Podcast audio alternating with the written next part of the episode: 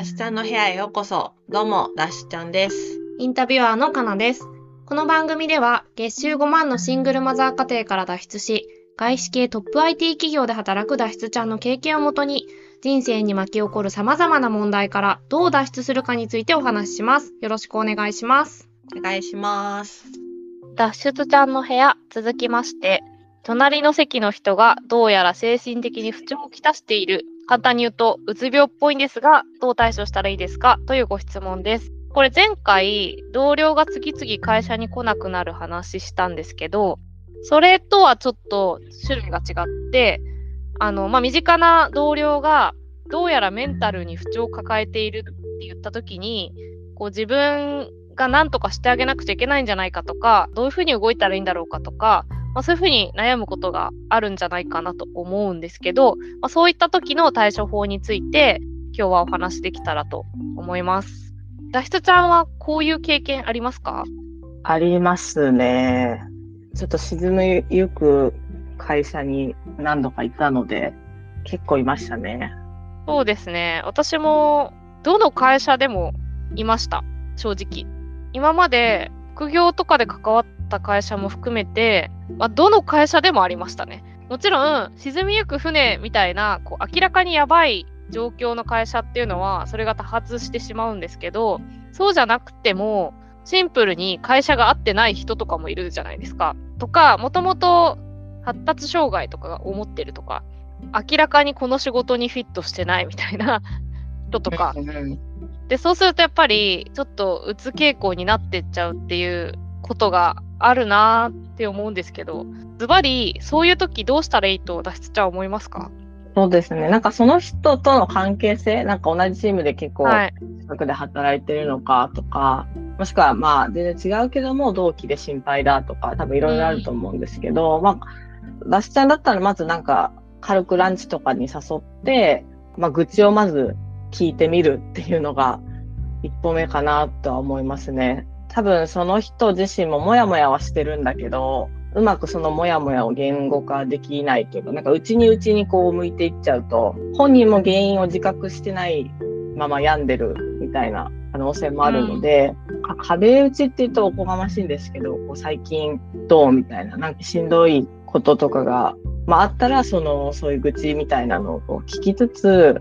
何に自分は実はしんどいと思っていて、なんでだから今すごい嫌な気持ちなのかみたいな、なんかその人にとっても言語化できると思うんですよね。うん、で、なんか原因とかその状況を言語化できた時点で結構楽になれるというか、その気持ち的に。と自分が当事者だけども、ある意味その原因とか事実を客観視できるようになってくると、じゃあつ何を解決すればいいのかみたいな結構次に進みやすくなるかなと思うので、まずはそこを聞いてみるっていうのが一つかなっていうのと、あとはなんかその、もっとなんか重いというか、はい。もう本当になんか今多分、いろいろ考えられなくなっちゃってんだよな、この人、みたいな状態。本当いっぱいいっぱいなんだな、みたいな。あるいはなんか、ランチ中に泣き出した、みたいな、その、人とかもいるいるんですけど、まあそういう人には、多分本当に忙しすぎて、あとストレスとかで正常な判断がいろいろできなくなってきてるので、まず休みを取るように促してみるとか、なんなら仲いいんだったら一緒に有給取ってどっか行くとかでもいいんですけど、なんかそういう形でちょっとこう、その人が少しでもその場所から脱出できるようにしてみるっていうのは一個あるかもなと思いますね。そうですね。だから、まずは、そのしんどいフェーズですよね。その時にいかに救えるかっていうのはうん。あるかもしれないですね。私も本当に仕事が辛かった時にどうしようって思ったんですよ。うん。友達に話しても多分わからないし、そうなんですよね。すぐ辞めたいとか思ってるのでもなくて、で、同じ部署の人に言ってしまうと、まあ、それが負担になっちゃうんじゃないかとか思ったりして、で、結果なんかちょっと関係した部署にいない、一回りぐらい年上の、まあ、女性で、時々ご飯に行ったことのあった人がいたんですけど、その人うんとたまたま会社で会って、最近どう？って声かけてもらって、私号泣みたいなことがありました。もうそれだいぶ追い込まれてる方のやつですね。そうですね。でも、うんあ、聞いてくれたって思って。ま、まずそこですよね。なんかまずその私のこのしんどさを分かってくれたみたいな、それだけでもその人にとっては救いになるので、今私さんが言ったことは隣の人がそうだったらどう対処するかですけど、まあ当の本人になりかけてる人がもしこのリスナーの中にいるんだったら、そういう社内の斜めのつながりみたいなの。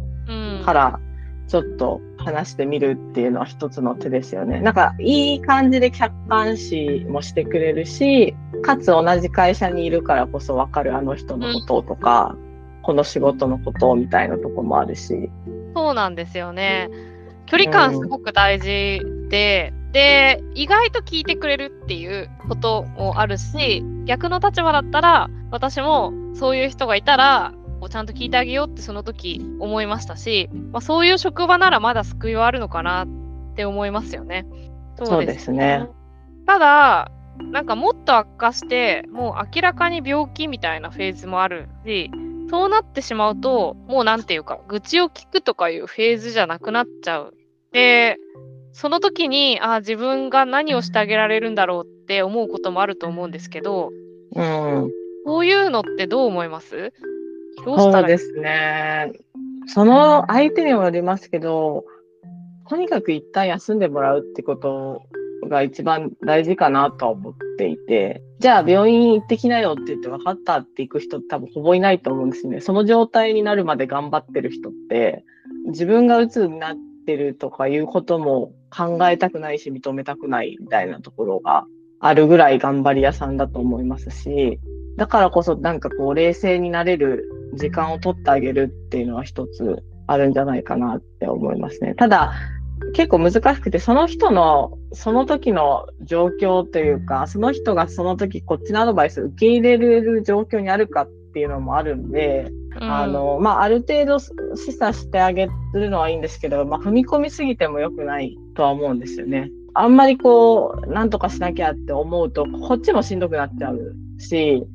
それでなんか、相手がもっとしんどくなってた、あ、私のせいなんじゃないかみたいな謎の二次災害が起こるので、うん。上司が信頼できるんだったら上司だったりとか、まあ、あとはその、比較的大きい会社とかだったら、まあ、人事とかに、あの、連絡して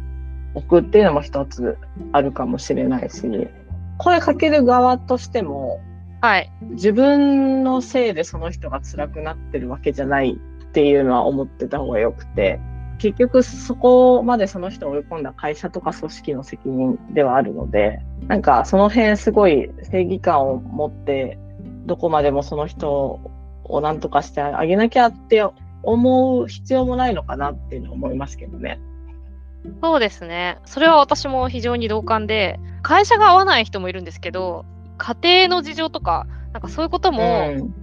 相まって、もう限界を迎えて、おかしくなっちゃう人ってい,、いて、そういう時に何かしてあげられたんじゃないかとか思うと、なんか自分も引きずられていくかもしれない。それが一番良くないですよね。そうですね。だし、なんかそうやって心配される側の人も、例えばそれでなんか休んで、しばらく休んで仕事から離れてるのに、どう大丈夫とか、なんかやってるみたいな社内の人からチャットとか連絡来たら、それはそれですごいしんどいと思いますし、なんかしつこく追いすぎる必要もないかなとは思いますね。で、まあ、あと、純粋にさっき相談した方がいいって話ありましたけど、自分の手に負えないと思ったら、あの、速攻で上司とか、うん。人事とか、産業医とか、そういううん、適切なところにアラートを出す。で、自分の手から離すっていうのも、まあ、時には必要な判断なんじゃないかなとは思いました。そうですね。はい。私のケースで言うと、昼出社できなくて、夜出社してきて、チームの全員に怪文書じゃないんですけど、すごいよくわかんないメールを長文で毎日送ってくる人が現れたことがあるんですけど、もうやばいじゃないですか。だからもうやばいっすね。でもうやばいそのっすね、それは。私の隣の席だったんですけど、もうね。で、本人はもう行きたくないと。そういうクリニックとか。で、うん。成功してたし、だからもうその上司に必死で訴えて、行きたくないって言ってるけど、もう絶対にしてくださいって言って、その上司から社員に説得してもらったってこともあったし、まあ、その愚痴を聞くっていうフェーズの時に、もう毎日ほとんど何も食べてないみたいな。で、うん。あどんどん痩せ細っていくみたいな人が現れた時もあって、あ。うん。いやでも別に大丈夫みたいなこと言ってるんだけど、まあ、一回行ってみたら っていう感じで、あの、うん。クリニック受診を促しましたね。うん。うん。うん。うん。だから、そんなに、あの、メンタル系の、そのクリニックに行くことを重く考えずに、まあ、行ったらいいんじゃないぐらいの感じで、専門機関に頼ることを進めてあげるっていうのも、まあ、大事かなと思いますし、それが言ってくれないんだったら、別の人に相談して、なんとかこう説得する。まあ、それ以上のことはできないのかなって、今は思ってるし、まあ、責任を感じすぎちゃうと辛くなるっていうのも一回やったんで、うん。気をつけた方がいいですね。引きずられるんで。いや、ほんとそだから、自分は元気で相手がメンタル不調って思ってたのに、気づいたら自分も元気じゃなくなっているみたいな。う。ミイラ取りがミイラになってしまう現象ですね。いやー、で良くないですね。うん。で、そういう人がね、一人チームとか近くにいると、そのままほっといてもまた良くないから、いや、そうなんですよね。なんかみんなの健康に良くないから、フラグ立ったら早めに早期発見、早期治療ですね。そうですね。あの、そう。だから、解決はした方がいいと思ってる、私は。うん。うん。で、見てるこっちもしんどい。そうう。ん。そうなんですよ。はい。あの、なので、なんかこう、チームとして悪くなっていってるわけじゃないうちに、辛そうな人がいたら声かけてあげるのも大事だし、まあ、本当にやばそうだったら、ちゃんと解決に向けて、あの、もし自分がね、元気なんだったら動いてあげるっていうのもいいんじゃないかと。ただ、もう関わるだけでしんどいみたいな、うん自分のメンタル的にも。っていう時は、自分の健康最優先で引き続き、はい、行った方がいいんじゃないかなと思います。はい。皆さん、ご参考になりましたでしょうか？本日のご質問へのご回答以上とさせていただきます。ありがとうございます。ありがとうございました。ダッシュちゃんの部屋、次回に続きます。番組の感想は Twitter でハッシュタグ脱出ちゃんにてお待ちしております。ブログ脱出ちゃんの URL も概要欄にありますので、ぜひご覧ください。こちらでもお便り受け付けています。ダッシュちゃんは、あの頃苦しかった自分に少しでも脱出ルートのヒントを示せたら嬉しいなって気持ちでやってます。一人でも多くの人の参考になれば嬉しいです。もし同じような悩み持ってる友達がいたら教えてあげてください。お願いします。お願いします。